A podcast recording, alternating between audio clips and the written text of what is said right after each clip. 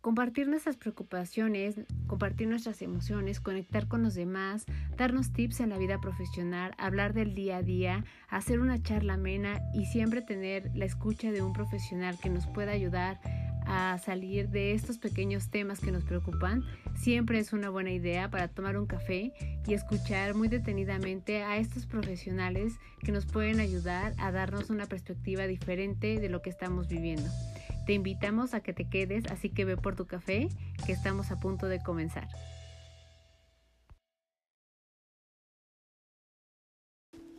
Hola a todos, bienvenidos a un episodio más de Pretextos para un café. El episodio número uno de la temporada 3, justo de este podcast. Y tenemos a una invitada que nos va a motivar muchísimo, que va a hacer que eso que nosotros creemos que pueda no suceder, nos demos cuenta que sí puede ser posible. Y no creo que haya una mejor manera de que podamos comenzar el año que con un episodio así. Tenemos a Silvia González, que es una escritora, es eh, poeta, eh, escribió cuentos cortos y es una persona que dentro de ella tiene una sensibilidad muy particular. Ella estudió administración de empresas, que no tiene nada que ver con letras, que no tiene nada que ver con esta parte de literatura, pero hay una parte dentro de ella que siempre le llamó a la parte de las novelas, de la literatura, de las letras, de darse esta oportunidad de escribir. Y entonces se atrevió, lo que muchos de repente no nos eh, aventamos a hacer, ella dijo, lo voy a intentar. Y comenzó con cuentos muy pequeños, cuentos pequeños pero muy simbólicos y muy sensibles. Y como siempre en este podcast, más que eh, platicar y ver cómo es el proceso de eh, la publicación de un libro, de la elaboración de un cuento, de un poema, nos gusta saber acerca de quiénes están detrás de todas estas eh, obras, quiénes son estos autores, qué sienten, qué viven, en qué momento surgieron todas estas situaciones y estos eh, proyectos u obras que marcaron su vida y que hoy hacen que sean eh, personas que nos inspiren que sean personas que nos dejen un aprendizaje y que también no se detienen y que van más allá. Eh, Silvia, además de eh, darse esta oportunidad de escribir y de comenzar a precisamente a publicar, tiene un blog en el que van a encontrar en la publicación de este podcast, en el que pueden ver eh, cuentos que ha escrito, eh, poemas que ha escrito, eh, está haciendo publicaciones también de manera independiente, ella escribe también en un periódico y entonces lo que escribe en el periódico también lo pone en su blog para que nosotros podamos tener acceso a ello. Y ella lo que más le interesó fue precisamente la escritura que se acercaba a la parte femenina, la escritura que tiene que ver con esta sensibilidad, que tiene que ver con estas características que son eh, muy femeninas, que hablan mucho acerca de lo que a veces las mujeres no nos atrevemos a decir o que no alcanzamos a leer en ensayos, en escritoras que de repente no encontramos, ¿no? También en la actualidad. Justo hablábamos de esto y decíamos, cuando tú le preguntas a alguien quién es tu escritor eh, contemporáneo favoritos siempre vienen nombres de hombres, ¿no? Eh, pocas veces nombramos mujeres. Y entonces cuando eh, nombramos a mujeres nos damos cuenta que ellas escriben acerca de las mismas mujeres. Tenemos esta necesidad de contar cómo hemos estado participando también en la historia, ¿no? Cómo también hemos sido eh, piezas importantes acerca de momentos cruciales en la historia.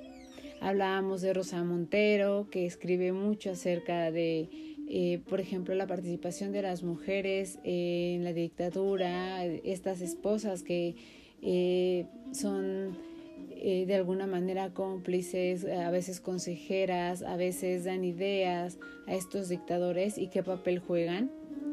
Eh, que tiene libros también como Las Reinas Malditas, que es, es muy recomendable, Divas Rebeldes, que también es muy recomendable.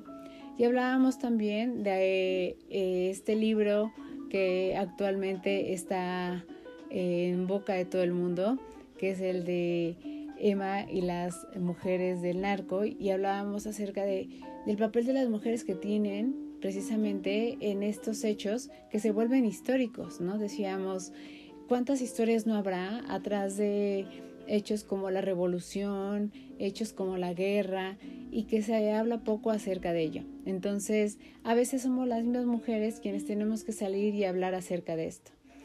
Ella radica en Tabasco y nos hablaba acerca de costumbres que todavía eh, están muy arraigadas y que a veces perjudican a las mujeres, como el casarlas a una edad muy pequeña, como de alguna manera eh, no respetar todavía esta opinión o, esta manera de querer llevar su vida y que también se necesita de voltear a este lado y ver no solo estos temas como de violencia que de repente salen, de repente eh, parece que les estamos dando de verdad importancia y de repente parece que nos hemos olvidado de ellos y nos hemos olvidado también de estos temas que hay en comunidades en donde se necesita también cambiar las normas, cambiar las reglas y que es necesario eh, tomar en cuenta. Entonces ella además de escribir y de ver por este tema de las mujeres, quiere trabajar acerca de los derechos que las mismas mujeres tenemos y que a veces no somos capaces de levantar la voz porque creemos que no tenemos derecho a hacerlo. Entonces es una mujer formidable, es una mujer que tiene una sensibilidad muy a flor de piel, que tiene y se da una plática de verdad muy eh, eh, admirable al, al, ser una mujer que no estudió letras, al ser una mujer que no estuvo involucrada en procesos o en estudios psicológicos, sociológicos, etcétera y que sin embargo ella busca que dentro de todos sus escritos haya algo que se pueda aportar y que se pueda ayudar en la sociedad para que esto salga adelante. Ella eh, ganó el premio de MAC en el año 2019 y 2020, que es el premio por la documentación y estudio de las mujeres. Y esto habla muchísimo. Yo le decía que qué admirable y qué orgullosa debe de sentirse de alguien que no está cerca de una formación como, como esta en cuanto a la parte de literatura y letras, haber ganado un premio de esta magnitud. Entonces creo que vale mucho la pena que eh, le escuchemos, que pongamos atención a lo que nos tiene que decir y nos aliemos a ella porque el país lo necesita, el mundo lo necesita y como decíamos, esto solo se puede dar de boca en boca. Creo que es la mejor manera de comenzar nuestra tercera temporada, de comenzar el año y de eh, hacer reflexión y saber desde dónde nosotras podemos hacer, ayudar hacer un poco más acerca de nosotras mismas y qué tanto estamos contribuyendo y qué tanto estamos de alguna manera obstruyendo a que esto suceda.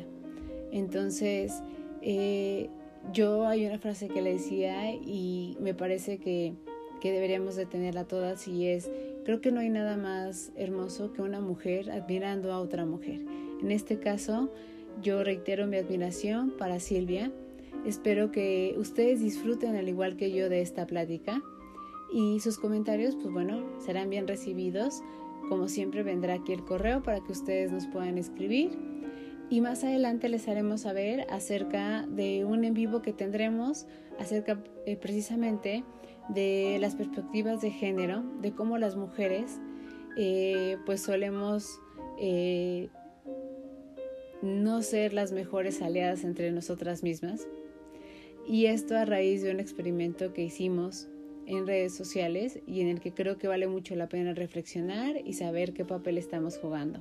Les iremos informando por medio de las redes para que puedan participar, puedan estar ahí, dar su opinión y podamos hacer diálogo, que eso es lo importante, escuchar a todas y poder hacer de esto, eh, pues, eh, caminos, puentes, hacer de alguna manera eh, perspectivas que vienen desde nosotras y que cuando nosotros levantemos la mano para ser escuchadas por un hombre, primero seamos escuchadas entre nosotras mismas.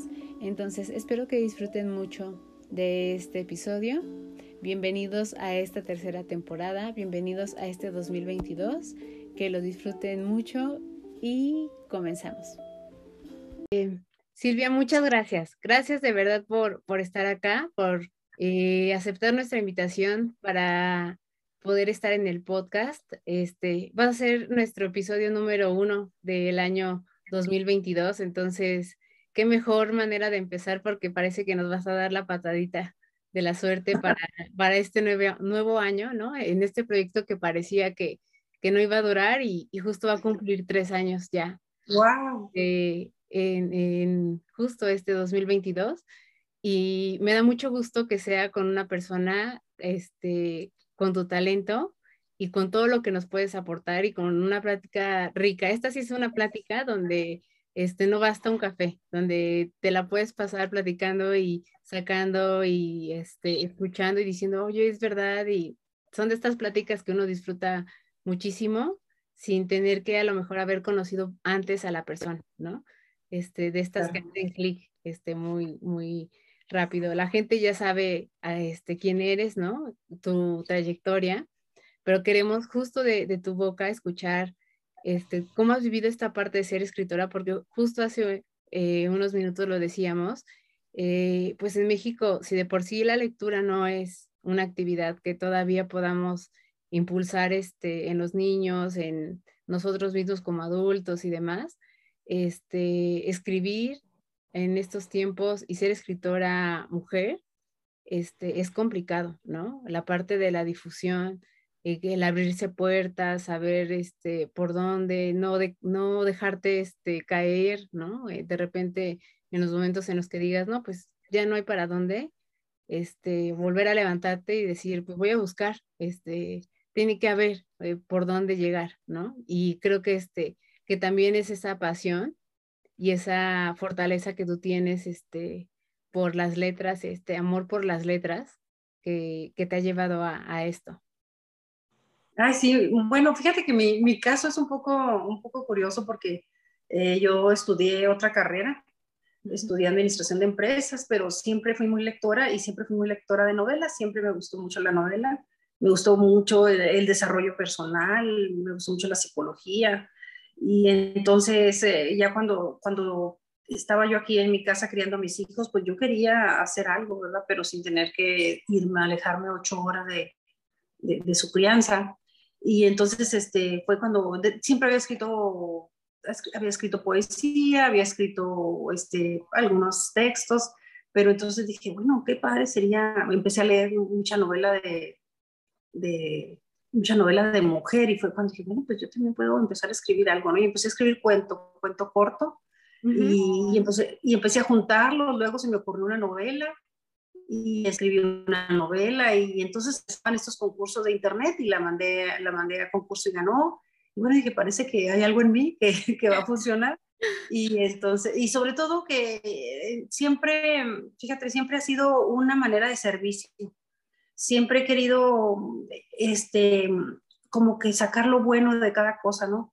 Y entonces estas novelas mías siempre tienen una cosa que dejar en el comportamiento de, cada quien, una especie de lección, pero sin sonar moralista.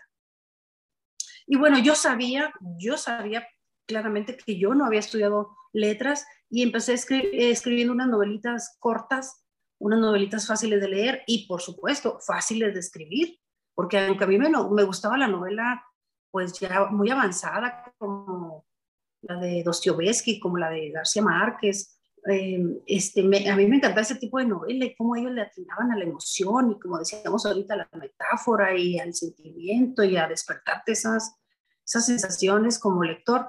Eh, yo sabía que, que, estaba lejos de hacerlo, entonces yo empecé, empecé escribiendo mis novelitas cortitas, mis novelas este, que, que que servían para algo, que dejaban algo, eh, como por ejemplo mi hermano el astrónomo es un chico que, bueno, pues está en una situación difícil, tiene un padrastro que lo trata mal, bastante mal, sin embargo, eh, y tiene un, un, padre biológico que hace lo que puede. Y bueno, son esas situaciones que se presentan en la vida, pero que la única cosa que las va a hacer diferente es tu actitud.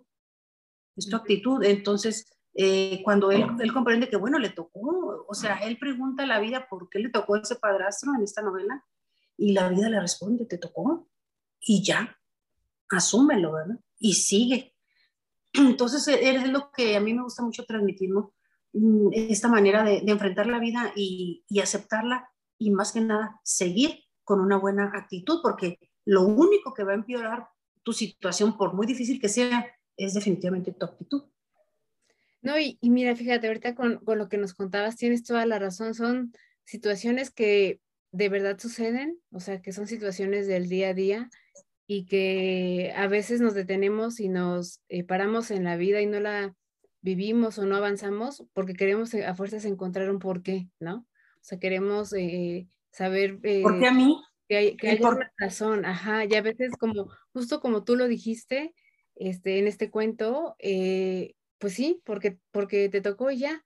Y a veces es así, las situaciones son porque te tocó esta situación y ya, ¿no? Por más que uno diga, pues si yo no fui malo, yo soy una persona este, tranquila o que trata de ayudar a los demás, ¿por qué me pasa esto? A veces no hay explicaciones, pero la gente a veces nos detenemos en, fíjate, dijiste algo muy cierto, o sea, nos detenemos mucho a veces en querer saber algo y entonces no avanzamos y a veces no hay una respuesta, simplemente es afrontarlo, este, lo mejor posible, ¿no? Y aprender algo de esto y, y seguir avanzando, o sea, no detenernos, porque si no, pues no vivimos la vida, ¿no?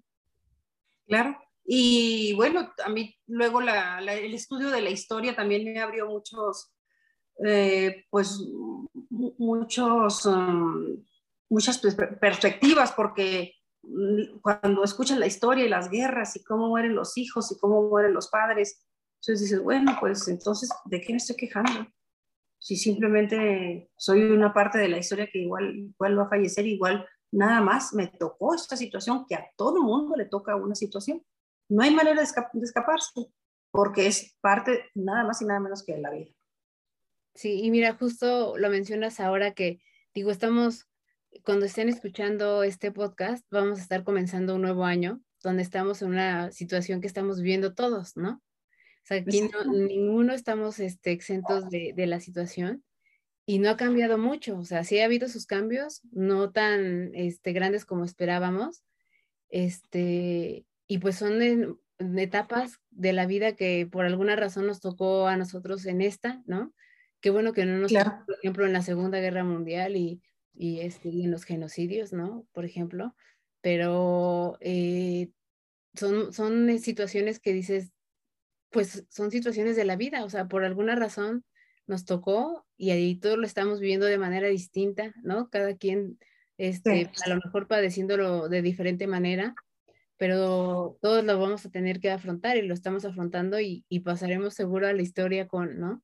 Con esta pandemia. Sí, nosotros somos, vamos a la, la, pues, la etapa COVID, pero yo de pequeña me preguntaba, ¿y a mí qué me, qué me irá a tocar a mí? Porque yo veía, pues, es, como dices tú, platicaban las personas, es que yo llegué por la Primera Guerra Mundial, mi abuelito llegó por la Primera Guerra Mundial, ah, nosotros en la Segunda, mi abuelita había perdido hermanos en la Revolución, tenía una foto de mi abuelito con, con los, eh, los rifles de la Revolución y sus compañeros revolucionarios, y entonces yo siempre decía, qué me va a tocar a mí? Porque me iba a tocar algo, ¿no? Porque la vida es así. Eh, sin embargo, bueno, pues me tocó esto, me tocó esto, ¿verdad? Oye, ¿cómo, ¿cómo ha sido este, vivir también esta parte de escribir? Porque para toda la parte de la cultura y de las artes, este, les pegó durísimo el COVID. O sea, fue como pararse, ¿no? Porque no había, era como de todo se cierra este, hasta nuevo aviso, ¿no? Y entonces... Sí, no, para, para, mí, la verdad que para mí me favoreció porque te, te, quedas en tu casa muy a gusto escribiendo, ¿no? Ah, bueno, eso sí, Con un poquito de, con un poquito de desgana, desgana, porque el futuro se, se vio tan, tan negro, ¿verdad? si es como, ¿para qué? Si esto no tiene, no tiene pie ni cabeza, no, primero tenías tanta esperanza de que se iba a acabar el siguiente mes, luego ya, ya no tienes esperanza de que se acabe ni siquiera el siguiente año, pero luego ya entendimos que así vamos a vivir y luego se nos facilitaron todas estas cosas como precisamente este, aquí esta entrevista. Entonces, solamente vemos que, son, que están pasando cosas muy positivas y cosas muy negativas. Sí, que depende de cómo las querramos tomar, ¿no? ¿Qué, qué, querramos hacer con ello? Este, habrá quienes a lo mejor tardaron un poco en reaccionar, habrá quienes rápido se activaron y dijeron, ah, pues vamos a hacer tal cosa o así. Y este, yo, por ejemplo, este, a mí me da gusto porque me deja eh, este espacio de tener el podcast, me permite conocer personas que seguramente a lo mejor si no hubiera estado la pandemia, pues no hubiera dicho, no tengo tiempo para hacerlo, ¿no? Entonces, este, hubo tiempo para poder hacerlo y ahora a mí me, me gusta y me llena, ¿no? Y, este, y busco que sean este, también personas que, que encuentren esta parte positiva. O sea, me gusta que justo menciones de, de, querer dejar este mensaje, ¿no? Que es una manera también la escritura de seguir haciendo esta transmisión de valores que ahora nos hace tanta falta, ¿no? O sea, que lo vemos en las noticias, lo vemos en las pláticas de todos los días y dices, híjole, o sea, nos hace falta este, pues más empatía, nos hace falta más eh, la parte de no ser tan, eh, no frustrarnos tanto, eh, pensar que no solo en el que está al lado al lado de nosotros, sino a lo mejor en el que está en el otro estado o en otro país, ¿no? Y que de verdad no tiene nada que, este, que comer, como cuando vemos ahora los este, migrantes, ¿no? Y decimos, híjole, o sea, qué triste que tengan que no tener nada para escapar, para poder tener algo, o sea, para moverse para algo. Entonces, este, la literatura también ayuda a eso, ¿no? Ayuda a darnos cuenta de, de todo lo que hay alrededor y de hacer como un poquito de conciencia acerca de, de qué tanto estamos haciendo nosotros o este, qué tan afortunados también si somos también, ¿no? No todo es, es, es queja como tal. Sí, y y la historia del hombre, ¿no? Y qué mejor que, que podemos leer un libro de historia, eh, Clau, y, y, no nos va a dejar ese mismo sabor que nos dejan las novelas. Las novelas que cuentan precisamente la historia desde una forma doméstica, como Los Miserables, como Guerra y Paz, esas grandes novelas que nos cuentan precisamente de esos hombres que pasaron como nosotros, ¿no? De la vida doméstica de esas, de esas personas. Y entonces entendemos que simple y sencillamente la vida pues es un proceso, ¿no? es un proceso que, en el que se va, el hombre simplemente avanza y se, avanza y se devuelve la, porque se le presentan otras cosas nuevas, ¿no? En la civilización y luego otra vez avanza y otra vez se retrasa. Y así hemos ido, ¿no? Sin embargo, yo, yo creo que, que hemos avanzado mucho y que la Tierra tiene, la Tierra tiene esa, esa finalidad porque la Tierra es un ser vivo como nosotros, ¿no? Eh, entonces, y nosotros pues se cuentan las, las las ciencias asiáticas cuentan que nosotros somos sus especie de neurona, ¿no? Y entonces la, la, Tierra, ¿qué está haciendo? Pues está simplemente, ahorita a lo mejor se siente muy atorada en un desarrollo de sus propios neuronas que somos nosotros y, y, está actuando de esa manera. Es como cuando nosotros nos enfermamos precisamente de COVID, que hace todo el organismo pues a, a trabajar sobre ese solo, sobre ese solo um, virus, ¿no? de, del cuerpo se siente cansado porque todos los demás están trabajando contra, contra el virus. Entonces yo creo que, que la Tierra está ahorita enferma, ¿no? Enferma de, de, todas esa, de toda esa ambición que tenemos y esa falta de compasión, pues ni siquiera al otro hombre, sino, sino a, a los recursos de ella misma. ¿Y qué está haciendo? Pues ella está agarrando sus propios medios para defenderse. ¿Y qué está haciendo? Pues está aplacando, cálmense porque no quiero que gasten tanto en, eh, en viaje, no quiero que compren tanto porque ni para qué compran tanto si ni siquiera pueden salir a enseñárselo al vecino, ¿verdad?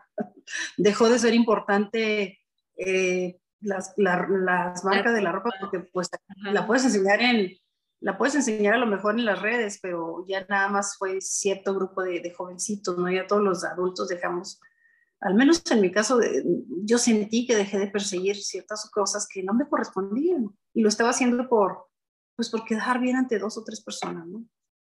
Sí, no sé tú cómo lo viviste, Claudio. Sí, fíjate que yo, ahorita que tú decías, este, a mí me dio mucha risa que yo, yo pues mucho tiempo estuve en oficina, ¿no? Hasta que me decidí este, emprender, que justo lo decidí como dos meses o tres meses antes de, de la pandemia y después dije, chin, ¿no? Este, que, ¿en qué momento lo decidí? Dije, habían mandado a tu casa. Dije, ya, este, que, que, este, alguna lección tendré que eh, tomar de esto, ¿no?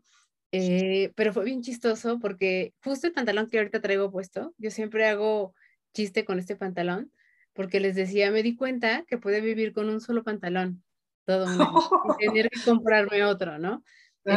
tener que ir al, centro comercial y, a veces no lo necesitas, pero sientes esa, esa, necesidad de comprar y dices, ah, me lo voy a comprar, ¿no? Y entonces dices, híjole, ahora, ahora lo veo y digo, ¿en qué gastaba, tanto dinero, no? Este, o en qué se me iba el dinero tan rápido. Pues sí, porque de repente había cosas que, hacíamos que nos dejábamos más llevar por, por lo externo, no sé, por, este, por ejemplo, pienso y digo, te voy a poner un ejemplo de algo que ando haciendo ahora. Este, en oficinas, pues todo el mundo va por el café, ¿no? Y entonces si hay un Starbucks cerca, pues todo el mundo va al Starbucks. Y este, y ahora, justo eh, ayer fui al mercado y entonces eh, un chico me dijo, ah, ahora que están poniendo en el Starbucks este, estas especias en los cafés y no sé qué, es esta, es esta, es esta, y me enseñaban las especias. Y dije, lo voy a intentar hacer. Y entonces, este, dije, este tipo de cosas, híjole, a veces cómo íbamos y gastábamos, no te salía menos de 50 pesos, te gastabas 70 pesos o algo así en un café. Y a veces son diario, ¿no? Porque a veces la, si van este, eh, varios de la oficina, pues bueno, ahí vas y lo gastas. Y, y ahora ya lo piensas y dices, oye, pues si lo puedo hacer yo, pues me lo hago yo, ¿no? Y, este, y ahí no hay necesidad de gastarlo tanto, ¿no? De gastar tanto. y tienes un factor a tu, a tu favor, que es el tiempo el tiempo y, luego ese, esa curiosidad y luego este, tocas más las cositas, las esencias, se lo preparas. O sea, eso era lo que habíamos perdido. Córrele por un café para que estés a todo y puedas, este, entonces no es lo mismo que tú ya vas disfrutando todas esas cositas, ¿verdad? Sí, y, y yo ahora, fíjate que ahora uno de mis, este, como metas es eh, conocer lugares dije, ¿cómo es posible que tenga esta edad y no conozca muchos lugares de, de mi país, ¿no? Entonces, eh, ahora eso es lo que quisiera, ¿no? Como pienso y digo, ese dinero que me voy a ahorrar, pues me lo voy a, este, a tratar de gastar en, pequeños viajes para ir conociendo lugares de mi país, ¿no? Y, y seguir conociendo gente, personas, costumbres, comida. Y dije, eso es lo que me va a enriquecer de la vida y seguramente si hubiera seguido enfrascada en eso, pues no, hubiera, no me hubiera dado cuenta, pero hubiera seguido ahí y no hubiera disfrutado de esta otra parte que, que, hay, ¿no? Y entonces, este, no estaríamos ahorita tú y yo platicando, por ejemplo. Tan a gusto. en, día último, en casi día último de Navidad. Ajá. Y entonces cuando uno hace reflexión y cuando uno está así de qué pasó y voltea a ver qué pasó en todo el año, este, dices, híjole, ¿no? Y, y yo de, de verdad encontré tu tu perfil, vi, vi todo lo que has hecho y digo, qué, qué padre y qué orgullo se debe sentir este, eh, hacer lo que tú haces y, y, ser que tú, bueno, ser tú quien eres. Este, la gente ya lo sabe, pero lo voy a volver a repetir, de este premio de MAC que ganaste, dice muchísimo, o sea, no, no es cualquier cosa, aunque a lo mejor la gente diga, no, es un premio que conocemos mucho, el premio este, como tal es eh, de, documentación y estudios este, de, de, la mujer. Y entonces hablan muchísimo, ¿no? está diciendo muchísimo acerca de que alguien reconozca que tú haces eso, este, y más en un país como este, es hacer mucho, es hacer muchísimo, porque siempre yo he visto que hay como, tengo compañeras, ¿no? Que en psicología se dedicaron en la parte social a, a, la parte de las mujeres y como siempre me dicen, te cierran las puertas, ¿no? O sea, no es tan sencillo y terminas tirando la toalla y así. Entonces, este, la verdad es que debe ser muy bonito. Yo creo que tú debes sentir muy bonito de tener este premio. Sí, fue, ¿no? Fue también este, muy, muy padre para mí, porque como te lo dije al principio, o sea, mi finalidad es ayudar ayudar a, pero saboreando, la, saboreando el arte de la, de la literatura y de la lectura, ¿no? Y entonces cuando veo esta, cuando veo esta convocatoria, como yo esa historia la traía en el alma, era una historia que yo traía en el alma y, y, yo la quería escribir, yo la quería dar a conocer, yo quería, quiero todavía y estoy buscando que se hagan algunos cambios con estas chicas que están padeciendo eso. La, la historia de la historia que el texto que yo escribí trata de una indígena rarámuri que llega de la sierra y se, aquí se supera, ¿no? Termina de, de, limpiar casas, termina poniendo uñas, pero ahí en ese local donde ella pone uñas, pues escucha historias que no lo puede creer porque la gente de, la gente de, de más, este, de más economía manda a sus hijos a, hacer servicio en África o cuando o con estas chicas que sufren otro tipo de cosas ahí en África y entonces ella se admira y dice, ¿cómo? Si aquí en la sierra las están casando a los 12 años, ¿no? Y entonces así es como así es como esta situación se nos se nos presenta y yo yo yo dije, no, yo es la oportunidad de contar. Y claro que tienes miedo, dice, si pasa desapercibida, ¿qué voy a hacer con ella? Porque es una historia que le, le vas a meter tiempo, le vas a meter este, emoción, ¿no? Una parte sí, emoción y todo, y, y, tienes mucho miedo de que, de que no guste, de que no guste y digas, ay, exageraste, cuando ni siquiera ninguna de las historias es esta inventada, todas me las contaron, ¿no? Yo ya tenía todo el material, fue así como que una cosa muy padre, y siempre, siempre espero el momento adecuado y siempre digo, bueno, no e, ese, ese es el momento o no era el momento. Si no hubiera ganado, yo siempre hubiera dicho, no era el momento, no era la, la historia, pero pero se dio, se dio padrísimo porque, porque la verdad, aunque había muy buenas historias, a lo mejor otras, pero esta requiere atención y atención no de los hombres, porque los hombres no, no, este, no van a hacer nada, sino de nosotros las mujeres. Nosotros tenemos que ser, este, eh, nosotros tenemos que sacar adelante a las otras mujeres. Esa es la realidad. Sí, no, en eso tienes muchísima razón. Este, justo la próxima semana nosotros vamos a hacer un en vivo en Facebook hablando de, eh, la respuesta del género ante situaciones que vive nuestro mismo género y cómo este, no nos ayudamos entre nosotras mismas. está buenísimo ese tema. Entonces, este, eh, pusimos, hicimos un caso que inventamos y, lo pusimos en Facebook como si fuera eh, un tema real y las mismas mujeres eran las que más este, atacaban a la, a la misma, eh, en este caso, pues como entre víctima o protagonista, y decíamos, híjole, o sea, les, les estamos pidiendo a los hombres que, que, nos den este espacio, ¿no? Que nos respeten, qué tal y, y, demás, y nosotros tampoco lo hacemos. O sea, a la primera oportunidad, eh, de repente juzgamos, atacamos, este, como tú decías, no pensamos que detrás hay una historia, atrás de, todo eso. Este, es muy fácil de repente el juzgar, entonces eh, creo que también debe de haber mucha conciencia ahí en, en, nosotras, en cómo estamos, cómo ha sido nuestro lenguaje, ¿no? Entre las mismas mujeres. Este, y, leer historias de mujeres escritas por mujeres, yo creo que eh, ayuda muchísimo. Yo, mi primer libro, este, y mira, aquí me voy a confesar que yo agarré solita sin que me dijeran los maestros, tienes que leer esto. Fue eh, yo estaba en la prepa y entonces me acuerdo que fui a la biblioteca y dije, pues voy a leer algo que, que, este, que, no, que no me haya dejado, ¿no? Voy a buscar algo y leí Arráncame la vida. ¡Wow! No, novelón. No lo entendí al principio mucho, ¿no? Porque había cosas, yo creo que por mi edad no, no las agarraba muy bien. Después lo volví a leer en la universidad y yo me quedé enamorada, ¿no? Este, me quedé como muy impactada de muchas cosas porque dije, este, pues sí, o sea, más que la historia y demás, te está hablando de, de, pues sí, el papel que tenían las mujeres, ¿no? En un estado, este, de provincia, este, en una época en la que, pues, el, eh, eh, la palabra de las mujeres no cuenta, ¿no? Este, tenías que atenerte a lo que se decidía este, el, el, esposo y demás. Y a mí me impacta el final, que es este, las, las palabras o la frase con la que termina, cuando dice, este, no me lo sé exactamente, pero dice algo así como, estaba sola con mi futuro, ¿no? Este, ahí de frente con mi futuro, casi feliz. Entonces dije, híjole, qué, qué, qué fuerte, porque te está queriendo decir, nunca había sido feliz, ¿no? Entonces, este, casi feliz, ¿no? Dice ella. Entonces, este, dije, qué fuerte. Y, entonces fue ahí, yo creo que fue de las primeras veces que dije, quiero leer más mujeres, ¿no? O sea, quiero leer a más mujeres escribiendo sobre cualquier cosa que escriban, porque eh, yo no digo que los hombres no lo tengan, pero creo que sí tenemos una sensibilidad distinta, este, eh, en algunas situaciones, ¿no? O por el hecho a lo mejor de, de tener hijos, de pasar la maternidad, de pasar ciertas situaciones que a veces los hombres pues no las viven, ¿no? Por su eh, fisiología, nosotras sí, y, te hace vivir experiencias que ellos no van a vivir nunca, ¿no?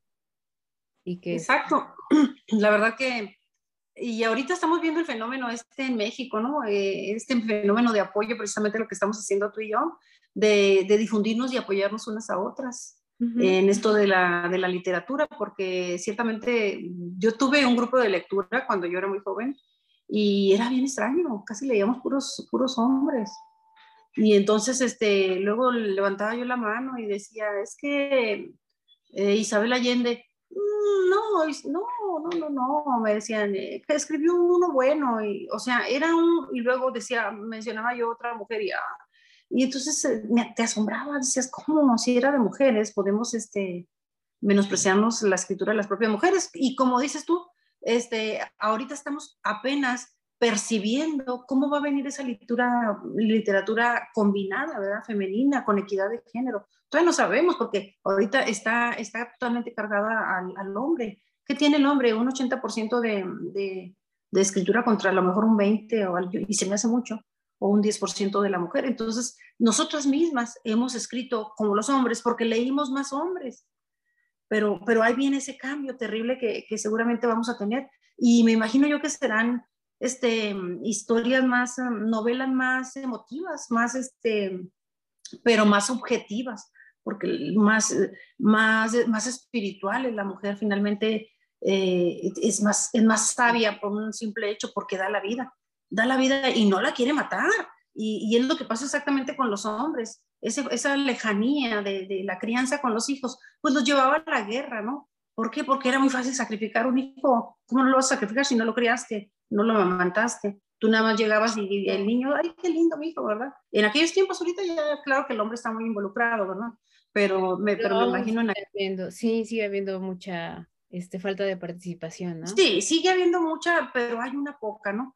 En aquello, pero en aquellos tiempos yo me, imagino la, la, última guerra ¿no? que padeció Europa, pues la mujer todavía criaba a, los hijos, ¿verdad? Y los hombres no estaban involucrados, eh, eh, se les hacía fácil sacrificar a sus jóvenes, a sus propios hijos, ¿no? Pues en fin, que no los habían, no los habían criado.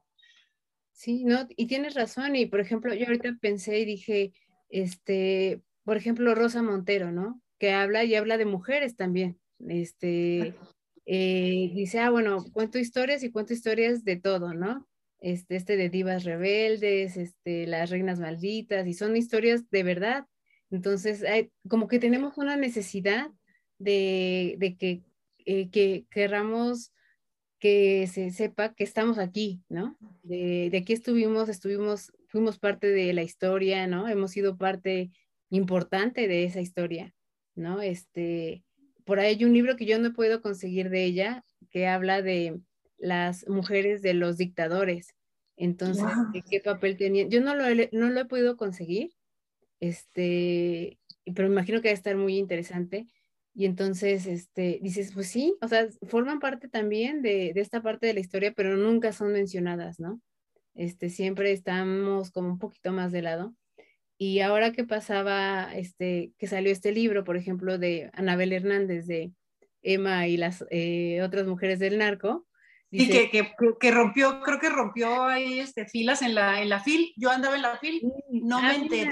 Fuiste a la fila, qué padre, qué padre. Sí, fui a la fil y este, fíjate, no, no me enteré, pero bueno, pues son historias de mujeres finalmente, ¿verdad? Ajá, y, es lo que ella decía, o sea, no es, si alguien está buscando y piensa que es como un TV y novelas, no, o sea, sí estoy hablando de, de qué papel juegan, de qué rol tienen, de cómo se quedan calladas, de cómo educan a hijos que saben que van a ser hijos de narcos y que también van a salir a, a ¿no? a pelear. Entonces, este, eso que implica para una mujer también, ¿no? Y que ya no se puede salir después de eso, ¿no? Este, de ese tipo de, este, eh, de círculos, ya no puedes salirte, ¿no? No hay otra manera más que a lo mejor este, muriendo o algo así porque sabes mucho, ¿no? O sea, este, decía ella, muchas de las cosas se cuentan en la cama o se planean en la cama, decía ella. Entonces, imagínate cuánto saben las mujeres que no han dicho, ¿no? Decía este. Entonces, este, veo eso y digo, ¿cómo siempre ha habido esta necesidad, ¿no? De, de querer este, hablar acerca de nosotras, pero porque casi no somos muy mencionadas, ¿no? En, en, en las novelas, en la historia, en la, no con la importancia que, este, que se le da más a los, a los hombres. Entonces, este, la única forma es entre nosotras mismas, como, como tú decías, este, Sil, eh, promoverlo, o sea, pasarlo de voz en voz y, y, decir, mira, aquí hay otra escritora, ¿no? Este, te puede ayudar, aquí hay otra persona que puedes leer y que puede este, ayudarte a lo que estás haciendo y demás. Y sí, ¿no? Y sí funciona, sí, la verdad es que sí, sí es así como nos podemos ayudar entre nosotras y creo que así es como se van formando este, este, yo le llamo estas tribus que de repente tenemos entre mujeres, este, y que vamos, ¿no? Haciendo y que vamos eh, ayudando y solidarizándonos. Yo me imagino en situaciones complicadas y de repente por el solo hecho de ver que es una mujer y que trae a lo mejor un niño en brazos y demás, la empatía viene de inmediato y es como cuando vas en el metro y le dices luego, luego, siéntese, ¿no? Entonces, este, es, es, es por inercia, ¿no? pero es esta sensibilidad que traemos más de nosotras hacia nosotras y, y, es triste cuando no se da. Entonces, este, eso es lo que yo no quisiera que se perdiera, ¿no? Que nuestras, eh, nuestros hijos, nuestras hijas, que las generaciones que vienen atrás, este, no pierdan esta parte de, de sensibilidad que, que hay hacia la parte femenina. Claro. Y la verdad que esa misoginia que, que, ha existido siempre, pues quien la ha perpetuado más hemos sido las mujeres. Sí. afortunadamente, bueno, yo tengo una hija de, de, 23 años y le digo, son los mejores tiempos que te tocó vivir para disfrutar tu, tu, tu juventud, porque todavía a mí, bueno, claro, son muchos años, pero este, de, de, había mucho el que dirá, ¿no? Y, y era una, una, una, una moralidad malvada de las mismas mujeres, ¿no? Y, hablaban mal de las, de las hijas de otras, y bueno, eso era, era terrible. Claro que era ignorancia, era ignorancia, y ahora, pues, afortunadamente las jóvenes de ahora son bastante libres, con mucha, mucha esperanza y mucho deseo de que no caigan en, el otro lado, ¿verdad? Que es el, el libertinaje, el excederse eh, precisamente con esa libertad de excederse en el alcohol o en, en otro tipo de, de cosas, ¿no? Que, que, pues que denigren esa, esa precisamente esa, esa, feminidad que tratamos de guardar y que, que, que, nuestras abuelas guardaban, ¿verdad? Pero que caía pues definitivamente en una misoginia principalmente marcada por las mujeres. Sí, sí, sí, este, esta parte como de, mm, no había como otra opción, ¿no? Era como de, este es el, el deber ser, ¿no? Y entonces así seguían las generaciones y así iban avanzando y, y como bien dices, este, pues para nuestros hijos es, vienen eh, tiempos mejores, ¿no? Esperamos como que así sea y que, y que vean los hombres esto más como una tregua, ¿no? De decir ya, o sea, ya basta de, de, de quién es más, quién es menos, no se trata de eso. Y, ¿por qué no? Sí reconocer la parte que sí tenemos de importancia y que hemos hecho importante para que esto suceda. O sea, una revolución, una independencia, o sea, este tipo de situaciones no se hubieran dado sin la participación también de la mujer que tenía, ¿no?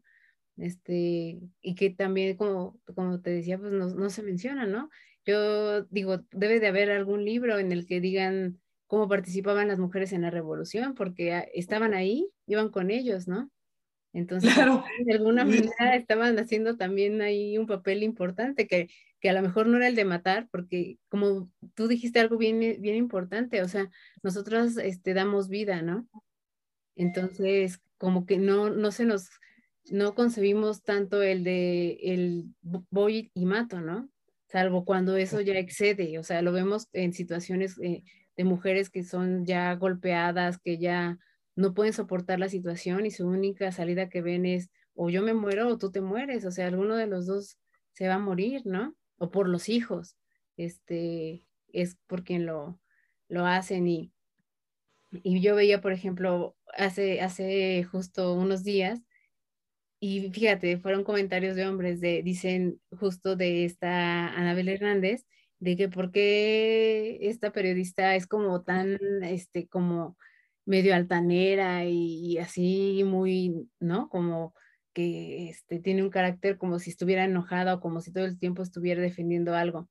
Y lo que yo creo es que, que está así por el, tipo de temas que toca. O sea, digo, yo no me imagino siendo mujer hablando de lo que está hablando y hablándolo de una manera tierna o comprensiva, pues tiene que estar, tiene que estar bien derecha y bien puesta, porque pues no puedes este, hablar de ese tema y, estar endeble, ¿no?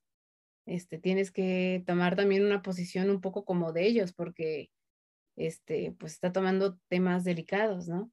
Entonces, ¿cómo, cómo también nosotros tenemos a veces que, ¿no? Cambiar la postura y, y, tomar la postura un poco de ellos para no, este, pues para que no nos avasallen, ¿no? Sí, la verdad que no, no, es, este, no es tan fácil. Y siempre, como el poema que, que, que, ayer te mandé, ¿no? Siempre hay, siempre hay ese rencorcito que tenemos, ¿no? A lo mejor, no sé si, la de, si es la generación de nosotros para acá, porque la de, mi, la de mi mamá no fue, ¿no? La de mi madre yo la veo, lo veía muy conforme con su situación de, de sumisión.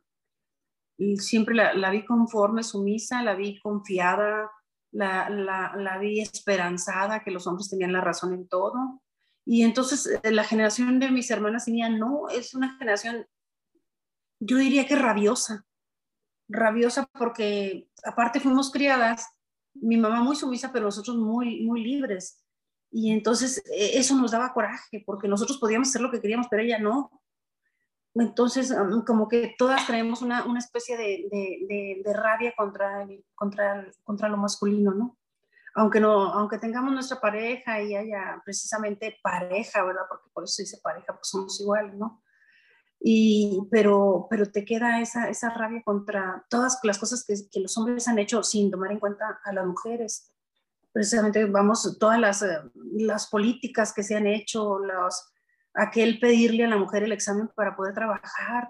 Yo eso lo cuestionaba desde, desde que tenía 20 años. ¿Cómo? O sea, cuando lo supe no lo podía creer.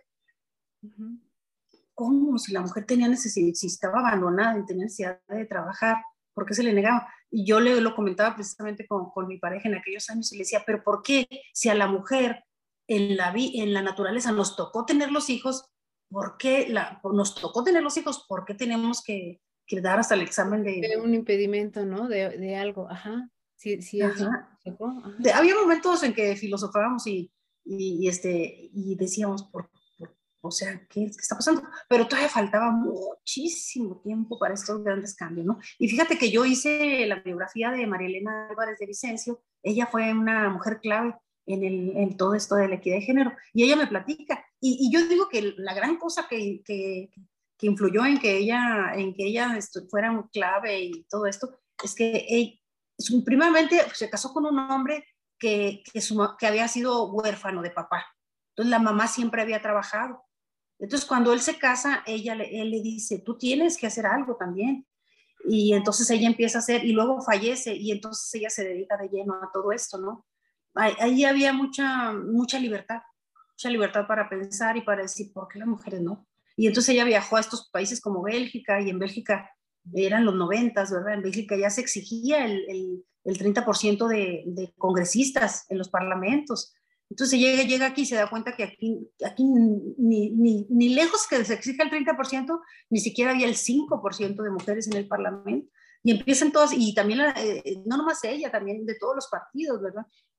Todas estas mujeres, eh, Beatriz Paredes, todas ellas empezaron, ¿qué onda? ¿Qué, ¿qué pasa en México? O sea, sí, estamos muy a gusto porque la mayoría de las mujeres vivían muy a gusto en, la, en, la, en, la, en, en el cuidado de sus casas y de sus hijos mientras el hombre trabajaba y algunas no tan a gusto porque pues ya no completaban, que tuvieron que salir a trabajar y todo esto, o había mucho abuso, pero, pero entonces, ¿qué pasa, ¿qué pasa con esta mujer de México? ¿no? Y es cuando empiezan a hacerse todos estos cambios que, que han venido a, pues, que vino a caer en estas, fíjate cómo lo hemos vivido, precisamente yo, como te decía, vivo aquí en Chihuahua, pues si alguien lo ha sufrido, precisamente es en Ciudad Juárez. Nosotros, eh, ¿qué, vino? Todos esos cambios de que la mujer trabajó, se emancipó. De, donde la mujer, este, por el solo hecho de ser mujer, corre en peligro. O sea, solo por... De estar emancipada, porque eh, se crecieron esas... El hombre no...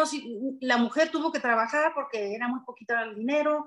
La mujer salió de, los, de las comunidades rurales, salió a la ciudad a trabajar eh, los hombres venían también de las comunidades rurales, pero, pero ellos estaban acostumbrados a la sumisión de la mujer, la ven empoderarse y luego la mujer mm, este, se junta con su pareja, el hombre no se hace cargo del hijo, la, la, mujer tampoco porque tiene el trabajo muy pesado, el hijo crece, crece entre esa división de papá y mamá, de odio de que tu mamá también este, gana su propio dinero, no le puedo, no le puedo decir nada como yo quisiera gritarle, y entonces eh, crecen estas nuevas generaciones con esa confusión total y mucho, mucho odio a la mujer, no poder alcanzarla como madre porque ya no estuvo y ni poder, ni poder este, si no te, si no te puedo querer, pues te odio, ¿no?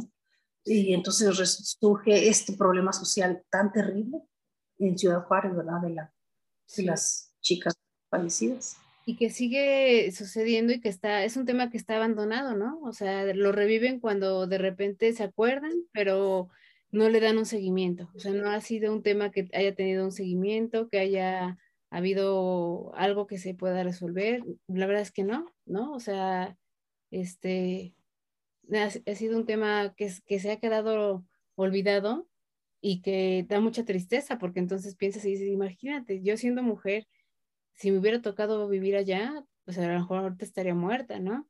Este, no, sé qué hubiera pasado con, conmigo. Y, y de este lado, donde creemos que estamos en los lugares donde está a lo mejor, este, creemos sin tanta violencia, pero vemos esos micromachismos, ¿no? Que dices, este, todavía está, ¿no? O sea, todavía está, existe esto, todavía se tolera, todavía, este, hay que levantar la voz de repente por algunas cosas, porque si uno no lo hace, esto va a seguir pasando y entonces este, los hombres se dan estos lujos de decirte, eh, si levantas la voz, que pues estás loca, ¿no? Este, el tema, por ejemplo, que también es, es bien fuerte, pero ahí también tiene su tema distinto el hombre y la mujer de la infidelidad, ¿no? O sea, cómo se ve bien diferente la infidelidad en un hombre y cómo se vive bien diferente en la mujer. Y, precisamente la novela que tú decías, Arráncame la vida, ¿no? La infidelidad de él era totalmente infiel y no pasaba nada. El día que a ella se le ocurre, pues hasta lo manda a matar al chico, ¿no? Que es lo más doloroso. Y, sí, esa, ese se me hace a mí el punto clave casi de, la novela, ¿no? O sea, él podía y ella no. Sí, y, este y, que ella aparte lo tuviera que saber, ¿no? Y que lo, lo supieras y te tuvieras que quedar callada así de, de, pues bueno, o sea, me quedo callada y hasta tener que criar de repente hijos que no eran tuyos, ¿no? Sí, y luego fíjate que esa novela nos muestra muy claramente cómo, cómo ella, o sea, cómo vivían esa, esa relación los dos, porque también él vivía, él no podía vivir una relación plena, él tenía que vivir una relación de sumisión a su mujer, se la tenía que tener sometida para, para que fuera su esposa, ¿no? O sea, no, no podía, esas relaciones me imagino que fueron las que formaron nuestras vidas antiguas. ¿no? El hombre no podía más que vivir en la sumisión de la mujer para poderla amar. No podía amarla este, como pareja, ¿no? Como, como completa, total, igual a mí. Tenía que ser menor ella, tenía que estar sometida, tenía que odiarlo para que él la quisiera, porque esa, la sumisión finalmente siempre trae odio. Entonces, eh, este, esa, a mí esa novela que mencionaste me, me impactó la relación, o sea, ese tú. Él de todos modos se supone que, que, era su esposa, pero para ser su esposa tenía que estar sometida totalmente. Y a lo mejor él la amaba, pero la amaba solamente sometida, ¿verdad? Sí, a su manera, ¿no? O sea, era a su forma. Y como cuando quería que, este, que opinara o que lo ayudara, la, era cuando la dejaba que. Cuando no, le decía así como de, tú por qué te metes, o tú por qué hablas, o tú por qué tal, ¿no? Entonces, este, esa ambivalencia de ella de, pues bueno, entonces, ¿cómo? ¿No? A veces sí me dejas y a veces no.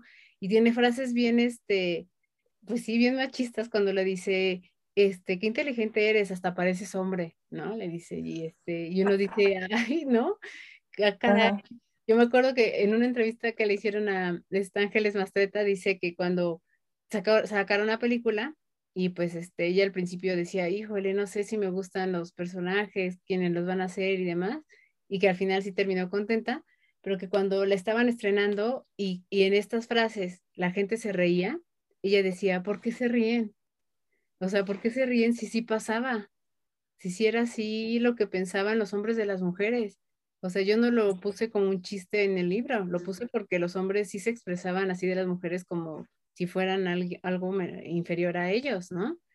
Entonces este, dice, pues bueno, o sea, se ríen a, lo mejor porque ahora es diferente, pero dice, yo sí me sorprendía de ver que, se, que la gente se reía cuando tristemente en esa época, este, pues era algo en donde te, estaban ofendiendo, ¿no? Sí, la verdad que las mujeres tenemos una, una larga. Bueno, esta señora María Elena, la congresista que hizo su biografía, ella dice, las mujeres hemos estado a, a dos niveles, al nivel de los esclavos y al nivel de los niños. Esto sí es cierto, porque la dependencia económica te hace un niño y el obedecer la, los, patrones de la sociedad y, y las, los pedimentos del, del, marido, pues también te hace, te hace un esclavo. Sí. Y entonces fue muy, fue, fíjate que para mí fue brutal cuando, cuando, porque ella hizo un libro de puras frases así, y en una de esas venía, y ella se cansaba de decirlo en sus, en todas sus, conferencias, ¿no? Hemos estado a un nivel de niños y de esclavos. Sí. Y entonces, vaya, claro que le hemos pasado bien, ¿verdad? Pues hemos criado a nuestros hijos, hemos, este, eh, eh, hemos eh, disfrutado a lo mejor de nuestras casas. El hombre pues tiene que salir, se la pasa 8 o 10 horas afuera. Tenía, ¿verdad? Porque ahorita no es así. Pero, pero ahí está, ahí está la cosa, ¿no? Ahí está la cosa. Y este, y bueno, toda esta situación, pero yo siento que ya ahorita está, está, estamos dando un avance terrible y precisamente se está comenzando por, por esto, ¿no? Por esto de, por los medios literarios, ¿no? Para que la mujer vaya conociendo y no dejar atrás ninguna, ¿no? Como, como lo digo yo en esta historia de Demac, ¿no? Esta, esta chica lo que quiere es que, que paren los, los, los matrimonios este, de, de, de, muy adultos con muy jóvenes, que fíjate, la semana pasada supe de uno y, y, me da coraje y le pregunté a la maestra y la maestra me dice, no, no, no, dice, no la casaron, la mamá ni siquiera quería que la niña se fuera con el hombre. Pero dices tú, la mamá, pero acuérdate tú que ahí la mamá y el papá pues también viven en, esa, en ese odio, amor, ¿verdad? En ese sometimiento. Entonces, la mamá no quería, ah, pero la niña sí quiso, es que la niña sí se quiso ir con el hombre. El hombre era mayor y la niña tenía pues 13 años. Entonces, um, no sé, a mí no me sonó la historia nada, pero la maestra muy de acuerdo, ¿no? No, no, ella se quiso ir porque ella quiso. Nosotros platicamos con ella, pero pues tú no sabes la, la coerción que hay atrás o o la situación que hubo atrás.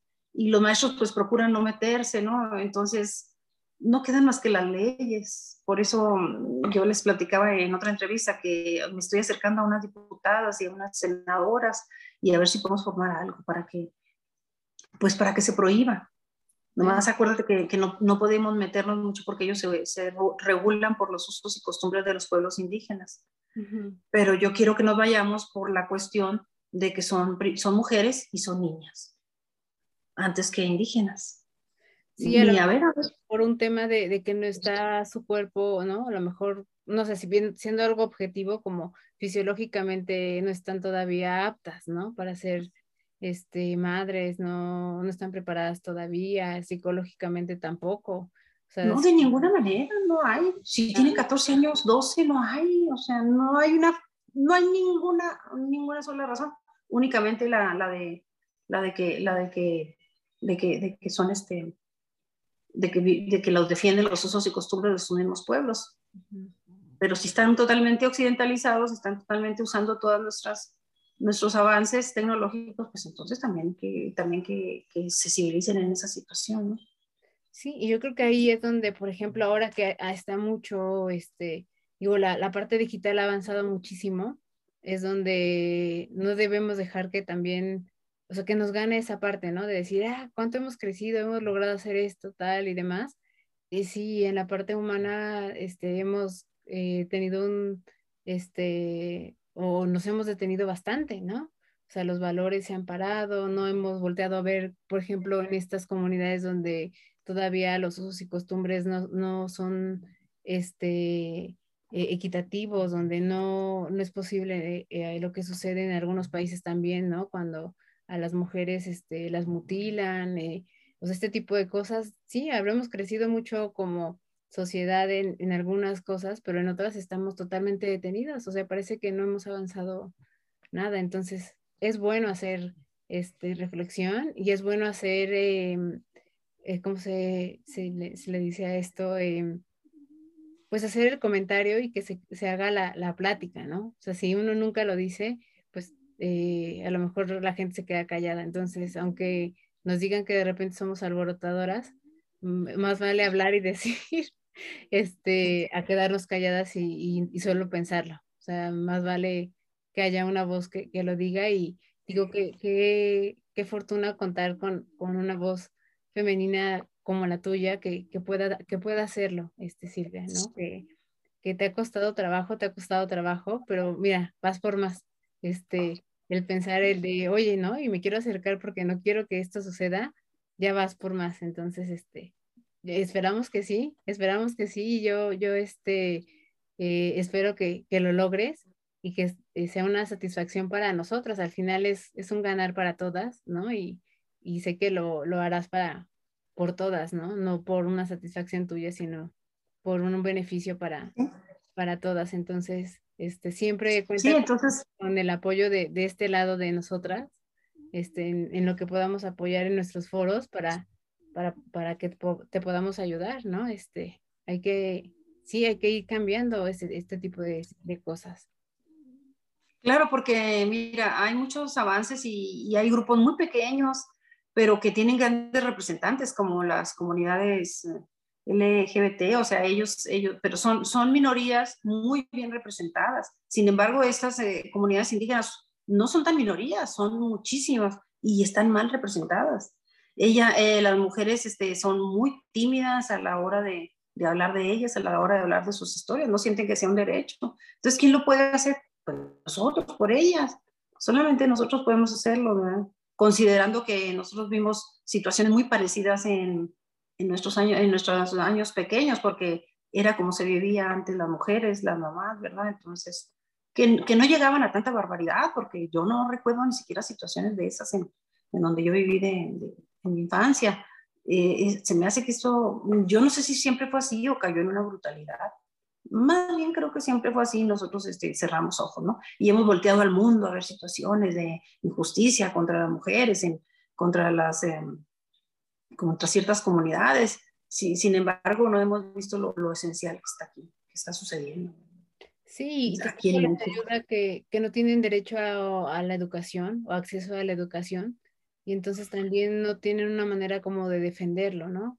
O sea, saben que no lo quieren y por qué no lo quieren, pero tampoco pueden, no saben cómo decir que no, este, porque no tienen justo este acceso que a lo mejor estas otras comunidades que sí tienen acceso pueden decir, oye, no, ¿no? Este, decirlo con más firmeza, con este, más eh, convicción y con más conocimiento de, ¿no? De, de, las situaciones y de por qué se están defendiendo y en, en cambio, pues acá no, ¿no? Este, para ellas es de de cómo me defiendo, o sea, no sé ni siquiera qué voy a decir si digo que no. No, no, no, no, no, no, saben.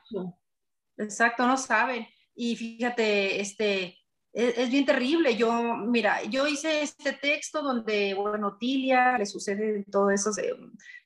fíjate, y a mí me había contado una de las chicas precisamente que dormía con un cuchillo entre las piernas y entonces eso me, eso me encantó. Esa, esa, esa frase la guardé para siempre. Y yo iba me acuerdo que yo la llevaba a, una, a esta chica a una, a, a, un, al banco, algo íbamos a hacer, ¿no?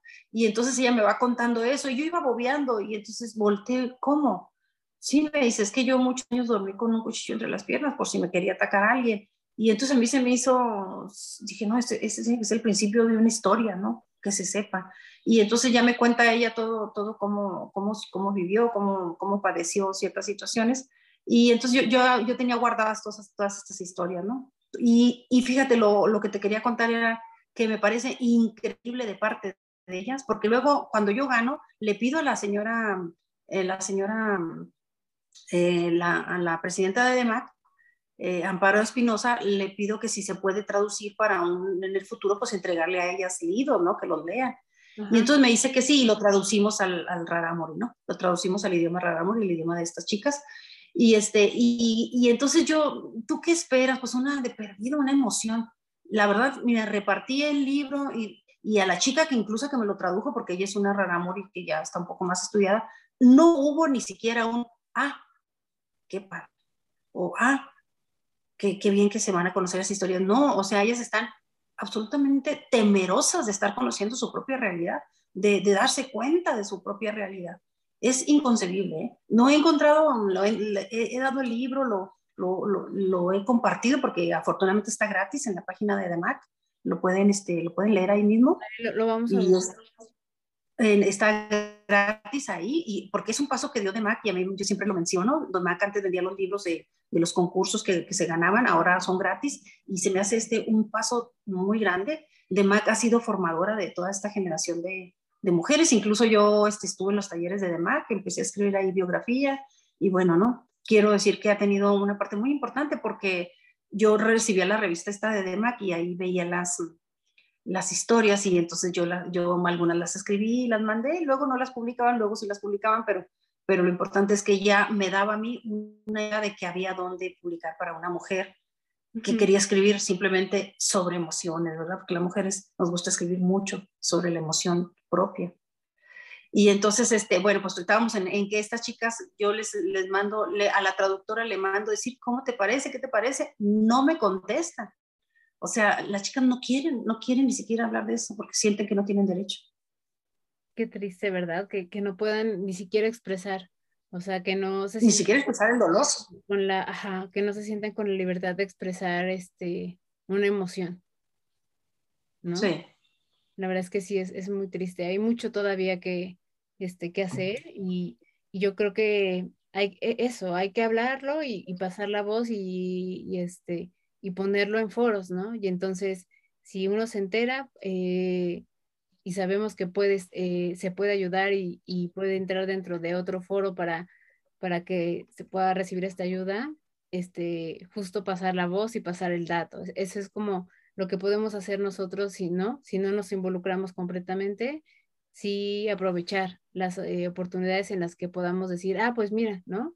Yo conozco o yo sé o, este, o puedes ayudar a, alguien que está trabajando y luchando por, por tal este, situación. Y así, yo, solo así podemos hacerlo en este momento hasta que no haya alguien que, este, que llegue de más arriba y que diga, oigan, no, ya no, ¿no? Este, sí vamos a hacer algo.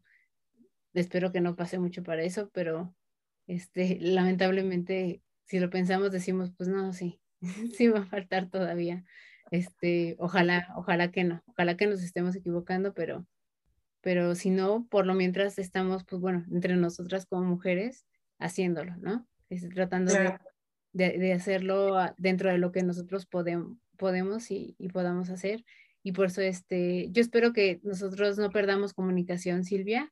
Este, todo lo que tú eh, tengas de material que quieras que con nosotros conozcamos, este, que escribas, que nos digas, ya está dado de alta en tal página, léanlo, este, conozcan esto que se está eh, avanzando, o hemos este, logrado hacer este tipo de cosas y necesitamos, no sé, desde a lo mejor firmas o gente que, que sepa acerca de esto y demás.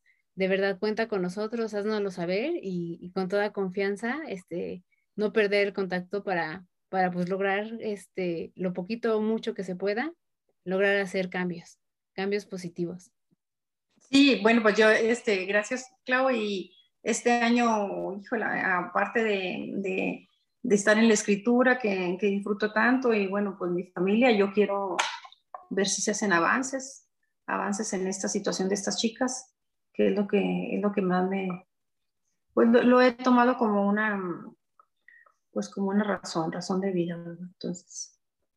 Sí, no, y en lo que podamos apoyarte, de verdad, cuenta con, con, este, con una servidora y, este, y de verdad yo te felicito, de verdad te felicito por lo que has logrado, porque como bien dices, este, no era ni tu carrera ni nada, pero algo te llamó y, y por algo, algo te llamó a eso, este, tan es así que mira, estás ayudando a las mujeres y si te hubieras quedado con el de, pues yo estudié administración de empresas, o sea, lo mío es otra cosa, nada de esto estuviera ya sucediendo y está sucediendo. Entonces, este, tenías ya tu misión, este, Silvia, ya tenías tu misión y qué bonita, qué bonita misión, la verdad. O sea, qué bonito conocer a una mujer así. yo creo que ah, muchas gracias.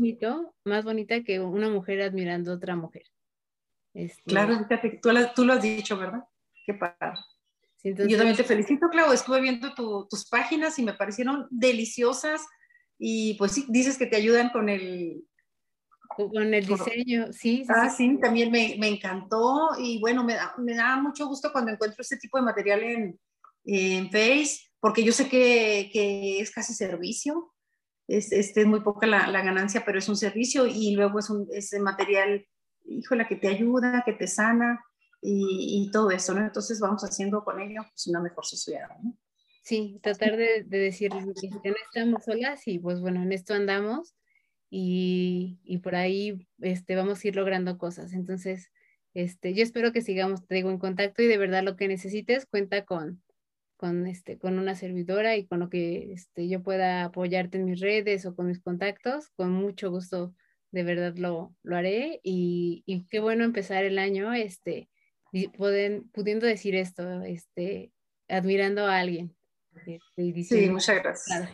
te, admiro y, este, de verdad te felicito por todo lo que has hecho. Muchas gracias, Clau.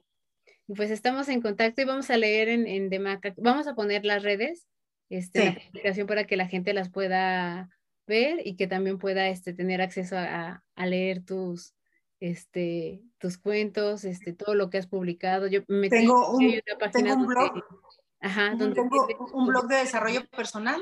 Luego, luego escribo ahí este, cosas que me parecen muy importantes. La verdad que yo escribo cada 15 días en el Heraldo, pero, pero cuando se tratan temas de desarrollo humano, pues los paso al blog y ahí los dejo para si gustan pasar. Este, este tema pasado me, me encantó porque se llamó En Busca de la Espiritualidad. Lo, lo, lo, lo, lo publiqué en el Heraldo, pero lo voy a subir al blog para que ahí le den su, su leidita y está lindo. Se trata de que en estos, en los siguientes años, todo este siglo probablemente se descubra la forma en que está conformado el espíritu, que es una cuestión energética, ¿no? ¿No? Este, eh, cómo entra la energía en nuestro cuerpo, la energía espiritual y todo eso. Yo creo que es como se formó, como descubrimos un día, el, descubrió el hombre, puede ser el, ser humano, el ADN, así se va a descubrir la formación del espíritu, ¿no? Esa es mi, es mi idea y de eso trata. Entonces, bueno, ahí está, ahí está mi blog, ahí los espero. Y mira, también otra cosa en la que coincido contigo, yo también creo que sí. Yo creo que eso es lo que ahorita estamos este, buscando todos, ¿no? Tenemos tantos vacíos de repente en ciertas cosas y estamos eh, yéndonos más por esta búsqueda justo como espiritual de hay algo, ¿no? Hay algo que me falta o hay algo que me llama, hay algo que, esta parte que no hemos podido descifrar, entender o, o como describir, creo que es eso que, este, que, que de repente va a llegar y, y, ya va a formar parte de donde vamos a poder, eh, ya no todo tiene que ser ciencia ni, ni ser totalmente objetivo, ¿no? Este, vamos a encontrar eh, esto y, y, y, yo creo que ya ahora a muchas personas les funciona, o sea, viven con este, de verdad con esta conciencia de, ¿no? De, de, de más, tener más espiritualidad, de estar más conscientes de, de nosotros, del, ¿no? Del, de dónde estamos, de lo que hacemos. Ya, ya hay personas que ya lo están haciendo, entonces yo creo que sí, va por ahí. Entonces sí, te vamos a, a leer, te vamos a leer. Por acá vas a tener a alguien que va a estar haciéndote comentarios seguro de, de lo que va, vas a subir. Ok, muchas gracias, Clau. No, a ti, muchas gracias y que sea un excelente año con mucho, mucho este, éxito, sí, ya sea escribiendo en tus proyectos, en cualquier proyecto, que vengan muchos éxitos de verdad, de corazón. Muchas gracias. Nos estamos en contacto. Un abrazote. Hasta allá. Bye bye. Bye. Gracias por acompañarnos en un episodio más de Pretextos para un café. Te esperamos con más dudas, curiosidades y ganas de aprender, con el pretexto de tomar un café, hablar de cualquier tema y poder cubrir estas curiosidades que traen muchos tips, que traen mucha sabiduría y que nos ayudan a alimentar cada día nuestra vida profesional, nuestro desarrollo personal por medio de profesionales. Te esperamos en el siguiente episodio y gracias por haber estado con nosotros.